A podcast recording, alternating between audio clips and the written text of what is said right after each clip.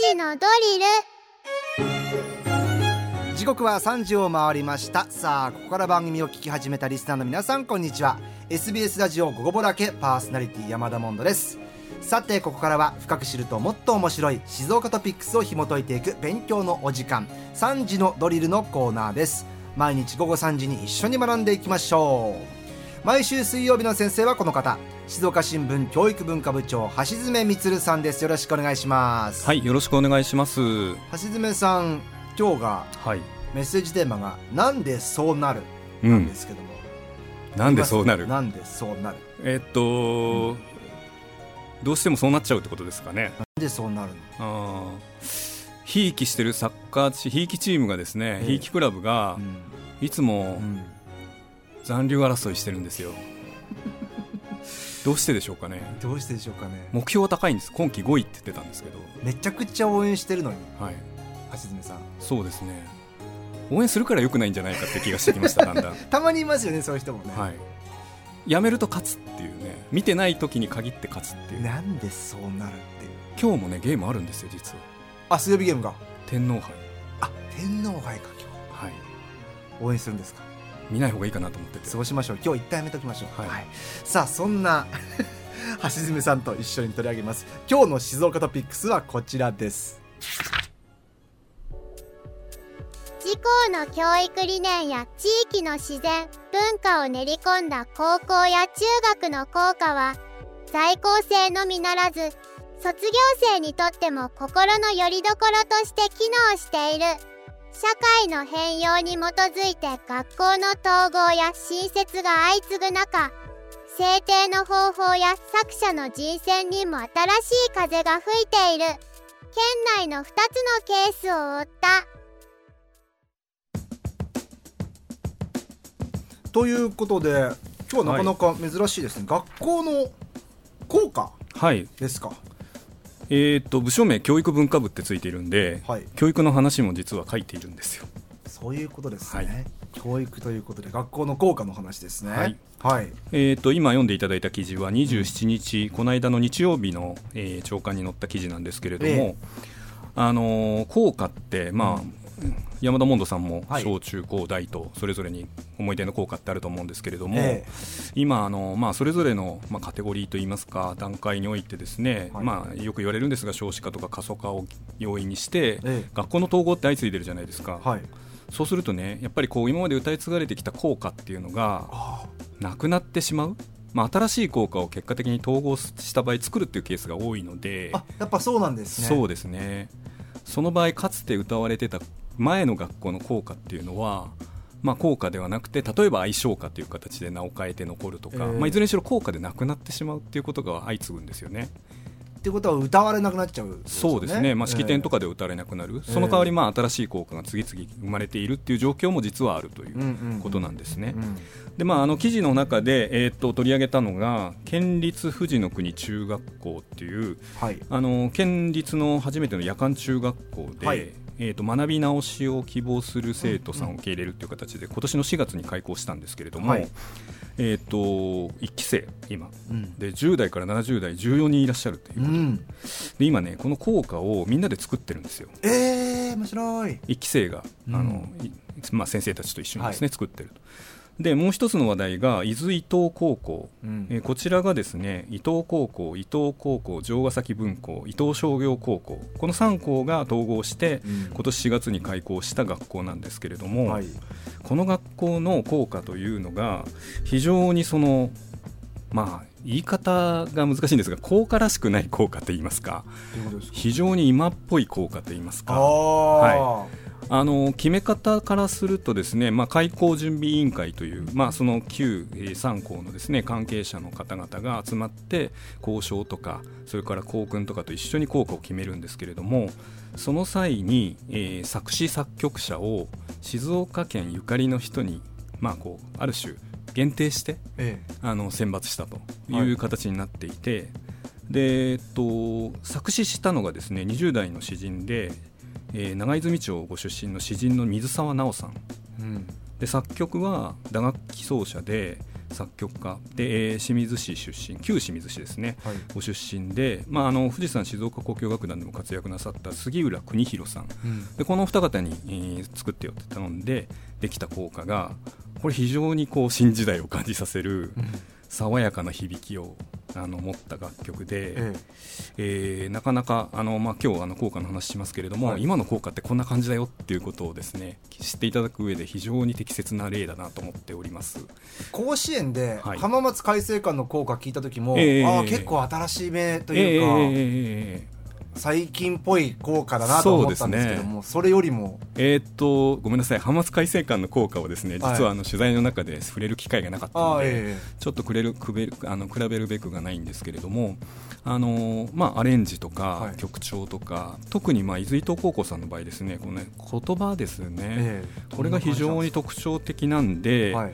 えーっともしよかったら先にこれを聞いていただいてはい。あ話をしたいなとはい。思ってますがいかがでしょうか？じゃあ聞いてみましょう。こちらです。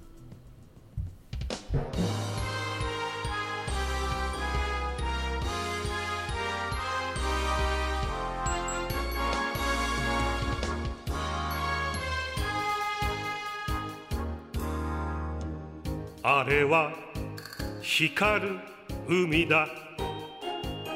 透明な糸を編んで夢が満ちてゆく。柔らかく呼吸する大室の山並み。紺碧の空泳ぐ惑星。砂を撫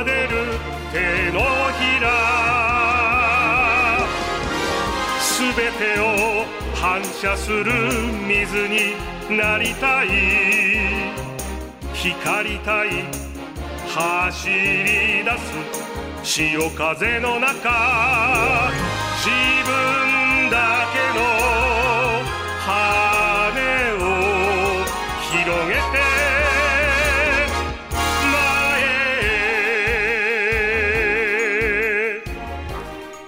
これが伊豆伊東高校のはい。新しい効果、そうです。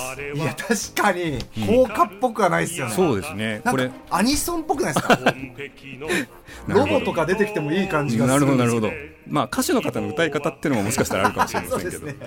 これねあの、ええ。歌詞をよくまあちょっとこれ今歌ってたので聞こえていたかどうかなんですが出だしがですね、えーあれは光る海だってあれは始まるんですよはいそうですね。これ指示語から始まる効果ってあります？あれ？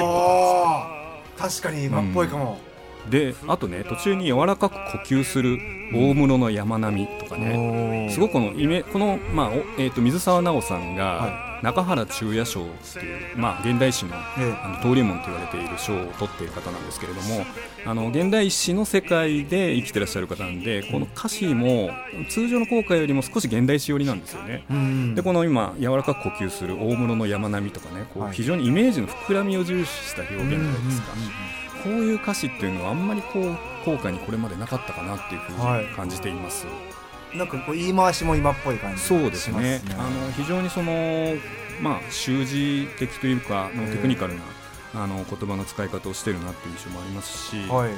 まあこれ2番までしかないんですけどこの辺も今っぽいな確かに。実は長いですよね効果ってね。そうです。4番ぐらいまでそうそうとかありますよね。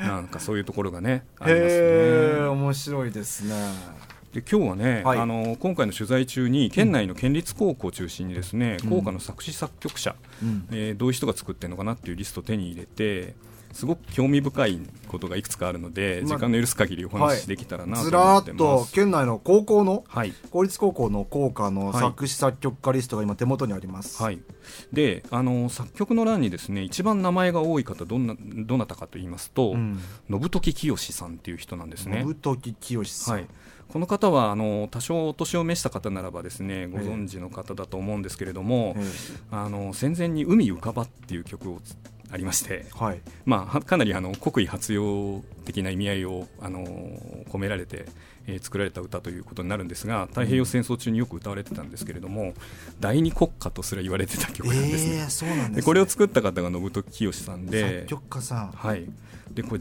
県内の10校がですね信時清作曲なんです。県内公立高校10校がは信時清さん、ちなみに、ええ。山田モノさんの母校もですねえ？信時清さん。清さん？はい。知り合い静岡市立高校本当だ。そうなんですよ。うわ知らなかったです、恥ずかしい。だから信時清さんグループっていうのがですねあの県内の学校の中にはあると。勝手に私は認定しました。ちょっとじゃあ似てるのかな曲調が。ああそうですねあの ちょっと聞き比べるまでにすみません取材が甘くてできなかったんですけれどももしあの手癖とか多分あるでしょうから似てるかもしれませんね。静岡市立高校は、はい。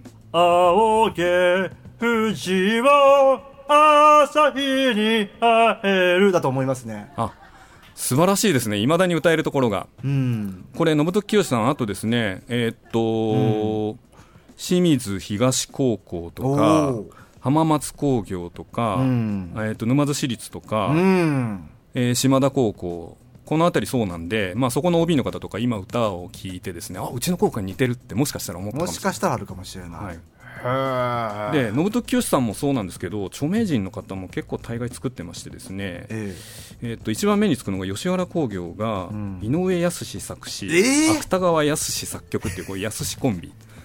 え安しコンビ、素晴らしいコンビですよねこれ。すごいっすね。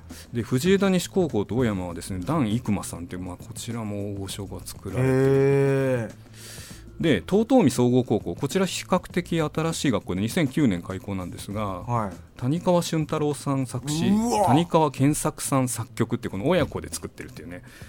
すごい、中央高校三木拓だ。あそうです。三木拓さんはですね結構歌っあの作ってらっしゃいます。清水桜ヶ丘の新しい校歌も作詞が三木拓さん、すごいですね、はい、あと科学技術高校も三木拓さん。こ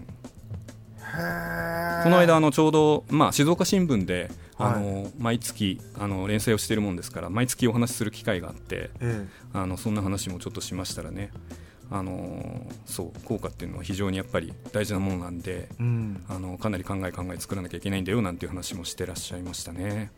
これ、まあ、先ほどの、はい。えっと、伊豆伊東高校はい、の高校あの効果はかなり近代的だったじゃないですか、はいやっぱある程度のこうラインっていうのがあるんですか？えーっとやっぱりオーダーが、まあ、伊豆伊東高校で取材した際にいろいろお話を伺った時には、例えばその、まあ、こういう内容を盛り込んでください。つまりそれはですね学校の伝統とそれから地域の風物、ええ。まあ、景色みたいなものとかであの、えーっと文化とかですね。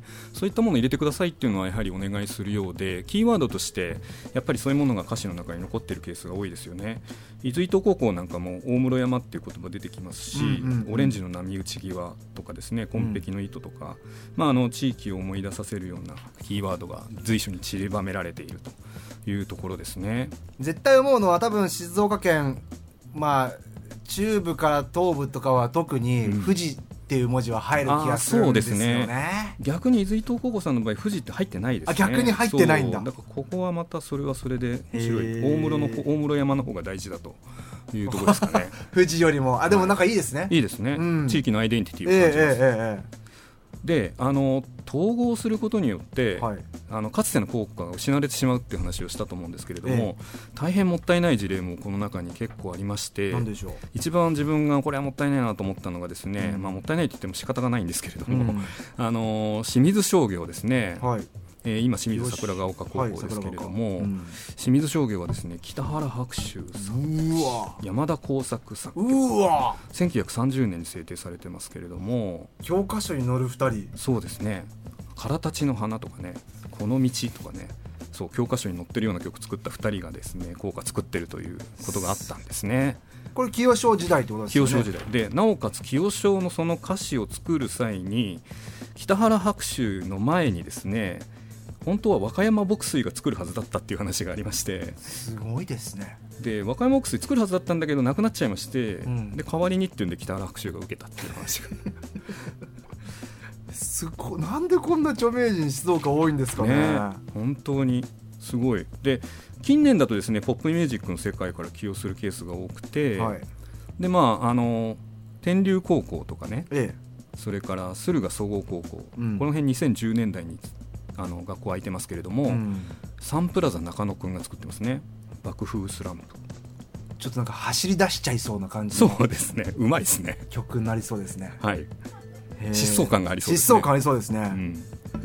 へえいやこうやってリストを見てもやっぱ聞きたくなるぐらい、はい、ちょっと面白いですね。そうですね、うん、本当に歌は世につれ世は歌につれていますけれども、うん、そういったものがこう効果の、えー、作り手のリストを見ても伺えるなっていうところで、まあ、効果って誰のねため誰のあの誰の胸にも残るものなんで、やっぱりそれぞれにそれなりにやはりこう思い入れを持って作ってらっしゃるということで。これからもですね新しい効果がどんどん生み出されていくのではということで今日のお話は終わりにしたいかなと思ってます、はい、当時は歌ってるのは嫌だなと思ってたりもね、うん、したこともありますけどもやっぱり皆さんのこう絶対記憶に残っている歌ですからね。そうですね。大事にしなきゃいけませんね OB もね。いや間違いないです、えー、私もまだいまだに高校の校歌を歌います。ちょっとじゃあワンフレーズお願いします。東の空に日が昇るというわけで毎週水曜日の先生はですね静岡新聞教育文化部長橋爪充さんありがとうございました。はいありがとうございました。今回のこの内容はニュースアプリあなたの静岡新聞キコットでも聞くことができます。復習にぜひ使ってみてください。今日の勉強はこれでおしまい